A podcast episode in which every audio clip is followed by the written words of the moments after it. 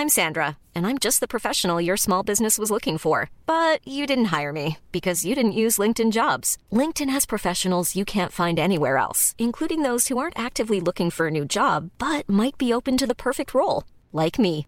In a given month, over 70% of LinkedIn users don't visit other leading job sites. So if you're not looking on LinkedIn, you'll miss out on great candidates like Sandra. Start hiring professionals like a professional. Post your free job on linkedin.com/people today.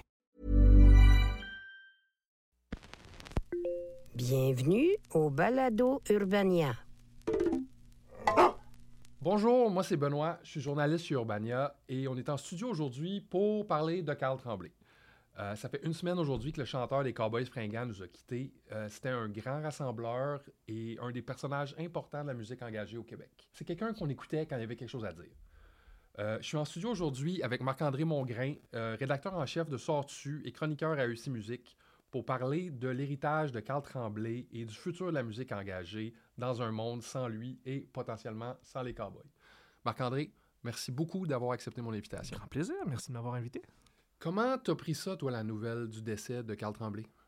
Ben, euh, c'est sûr qu'on s'y attendait un peu d'une certaine manière parce qu'on avait suivi l'évolution de la maladie là, avec tous- tous les shows annulés cet été, évidemment le grand rassemblement au FEQ. C'est sûr qu'on se préparait un petit peu à ça. On sentait qu'il y avait un après-cowboy à venir euh, tôt ou tard. Mais on dirait que c'est drôle à dire, mais moi, ça m'a.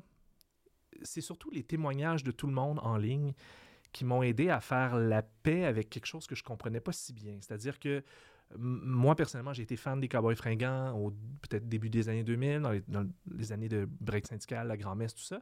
Puis on dirait que je suis comme passé à autre chose, pas par manque de respect, mais par euh, mes goûts musicaux étaient rendus ailleurs un peu. Puis à toutes les fois qu'ils gagnaient groupe de l'année au Gala de la Disque, je me disais, ah ouais, les gens trippent encore tant que ça, Cowboys fringants. On dirait que ça m'étonnait, puis j'arrivais pas à mettre le doigt sur ça. Puis là, on dirait que quand Carl est décédé, puis que les témoignages ont afflué, c'est comme si tout le monde avait une anecdote ou quelque chose de très, très personnel à raconter en lien avec leur rapport au cowboy fringant.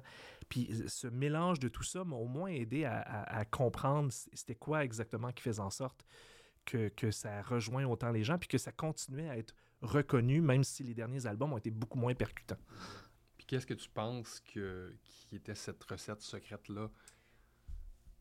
Ben, c'est sûr qu'il y a une question de timing. C'est plate à, répondre comme ça, mais les Cowboys fringants sont arrivés à un moment au début des années 2000 où euh, la musique québécoise était en train de se réinventer un peu. Il y avait, le Daniel Boucher, le Colocas et compagnie.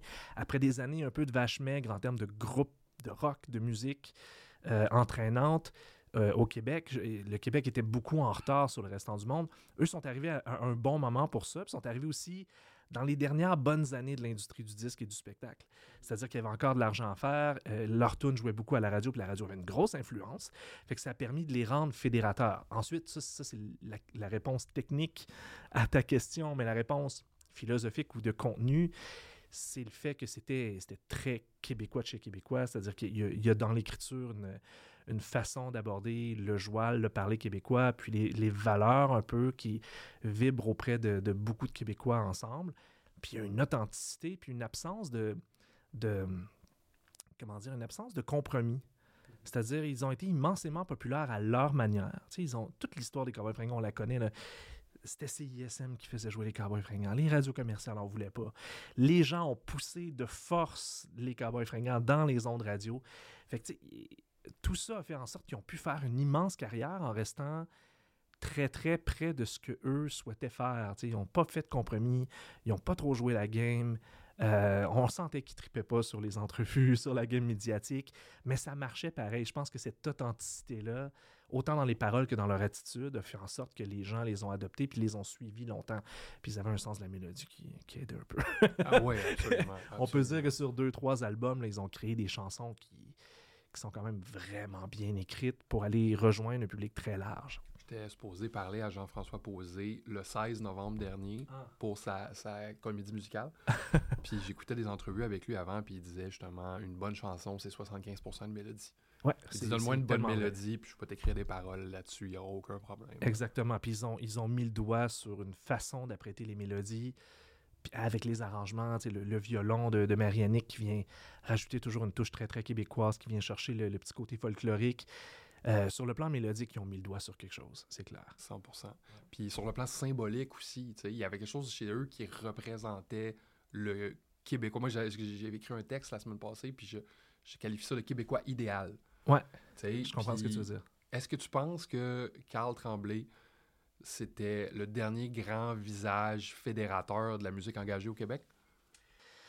Il y a quelque chose de contradictoire dans cette question-là parce que pour moi, engagé et fédérateur, c'est bizarre de mettre ça dans la même phrase. Parce que par définition, si tu es engagé, c'est que tu prends position, c'est que tu tranches puis que tu, tu décides de, de t'investir dans une façon de voir les choses puis de véhiculer ça. Et donc, fédérateur, tu sais, comment tu peux. Si tu es fédérateur, à mon avis, tu peut-être pas tant engagé que ça. Ben, écoute. Au, au sens où tu es engagé envers quoi? Pour, pour moi, les artistes engagés qu'il y a en ce moment se font adorer par plein de gens, puis se font détester par plein de gens. Ce qui n'était pas le cas des Cowboys fringants. Euh, qui étaient, je, pense qu'il y avait des gens qui, étaient passés à autre chose, mais personne détestait les Cowboys fringants. Puis dans le fond, leur engagement était, euh, correspondait à une vision, à mon avis, nationaliste. Il y avait deux aspects à leur engagement, peut-être. Le, côté nationaliste, qui pour moi appartient un peu à une autre époque, les années de, de, de mes aïeux, le colocasse et tout ça. Puis il y a le côté écologique qui, pour moi, est comme le, le- le côté engagé, plus le fun. Puis, puis plus moderne un peu. C'est ce qui leur, a permis peut-être de perdurer là où le colocasse et mes aïeux n'ont pas réussi à, perdurer. Euh, et, donc, je ne sais pas si ça se peut pour, pour plein de raisons. Je trouve qu'être engagé puis fédérateur, je trouve que les artistes engagés d'aujourd'hui sont, sont plus ou moins fédérateurs parce qu'il y a des gens qui les détestent, puis c'est normal. Puis l'autre aspect, c'est évidemment que le, le fait que les canaux sont trop fragmentés.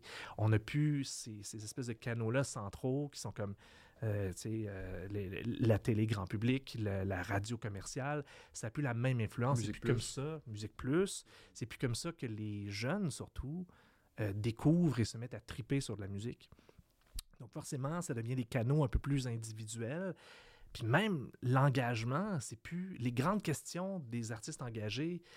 Pendant longtemps, c'était des questions nationalistes. C'était principalement ça. Maintenant, aujourd'hui, euh, faire de la chanson engagée, ça peut être toutes sortes de causes. Il y a beaucoup plus de causes qui tiennent à cœur aux gens qu'avant. Donc forcément, on n'est plus dans des causes qui sont aussi grand public, je pense. Mais tu sais, comment tu. C'est un bon paradoxe, puis je pense que justement le succès des Cowboys fringants, puis justement le statut symbolique de Carl est paradoxal là-dessus. tu sais. Comment d'abord t'expliques qu'une chanson comme En Berne, qui est à la fois nationaliste et à la fois nihiliste, et fasse chanter 100 000 personnes en même temps? La mélodie. OK.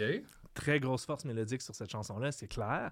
Je veux dire, t'as beau être d'accord ou pas d'accord, t'as envie de scander ça haut et fort. Absolument. Puis en même temps, il y a un engagement dans cette chanson-là qui est très général, qui tranche pas tant que ça. Je pense pas que personne est contre l'idée de dire j'emmerde tous les bouffons qui nous gouvernent. Ben oui, évidemment qu'on va emmerder les bouffons. C'est- pas une prise de position qui, à mon sens, est aussi tranchée que ce que, mettons, un Hubert Lenoir aujourd'hui peut faire ou quelque chose du genre. tu sais. Ça fait pas peur à personne de dire euh, si c'est ça la modernité, là, moi je suis fâché. Je, je pense que c'est c'est une chanson engagée, mais en même temps, c'est- c'est pas. euh, au sens punk du terme, c'est pas une façon tranchée d'être engagé, à mon sens. C'est une façon de, de soulever quelque chose qu'on a tous en commun. Il y a plein d'artistes aujourd'hui. Ben, oui, il y a quand même plein d'artistes. Je pense à Muse, par exemple. Muse a le sens de trouver des, des formules qui sont comme toujours un peu génériques, le genre euh, on se laissera pas avoir, ils nous auront pas. c'est sûr que ça, ça rejoint tout le monde, mais c'est pas tranché. Pour moi, c'est pas engagé. C'est plus comme ça soulève quelque chose, ça soulève un. Tout le monde est un peu fâché du monde en général. Euh, mais c'est pas c'est pas tranché sur quelque chose de très précis à mon sens. Ben, je trouve ça super intéressant que tu amènes ça parce que c'est souvent ces chansons-là qui deviennent des hymnes. Ouais. C'est souvent les chansons qu'on peut se réapproprier Exactement. à notre propre sauce qui deviennent des hymnes parce que en Berne, à la manifestation, c'est les chansons qui ont amené les gens dans la rue. C'est les chansons que mais les la, gens la manifestation, c'était, plus. Premièrement, c'était app- apprêté avec humour, alors qu'en Berne, ça l'était pas. Euh, la manifestation, c'était vraiment envers l'acte de manifester. Euh, puis ça le tournait un peu euh, en dérision, en, montrant les côtés un peu euh, boboches de certaines manifestations. Alors qu'en Berne, c'est vraiment un, modèle intéressant de chanson qui est fédératrice parce que dans le fond, euh, elle- elle est générale. Elle est quand même assez générale sur l'état des choses au Québec moderne, mais c'est pas. on, on dirait que c'est difficile d'être contre ce contre quoi il, il se rebelle dans cette chanson-là. Je suis entièrement d'accord. Ouais. Qu'est-ce que tu. Comment tu. Qu'est-ce que tu dirais, tu dirais qui faisait de Carl un si bon interprète pour une chanson comme ça? Ou pour n'importe quelle chanson? Ben, clairement, euh, l'authenticité. C'est- C'est c'est clair que ce gars-là n'a pas fait de compromis. C'était c'était pas un chanteur parfait. On est tous d'accord pour dire qu'il n'aurait pas gagné la voix. Euh, mais c'est un gars qui arrivait avec son intensité, avec son ton. Il a toujours été fidèle à ça. Puis je pense qu'il ressemble un peu au beau-frère de tout le monde, tu sais. Ouais. Tu comprends? C'est comme un, un gars qui... Tu sais, on en a tout un, un genre de chialeux, euh, à, à- à qui, des fois, on chicane un peu avec, mais dans le fond, on l'aime bien. On se doute bien que ce gars-là n'aurait pas fait de mal à une mouche.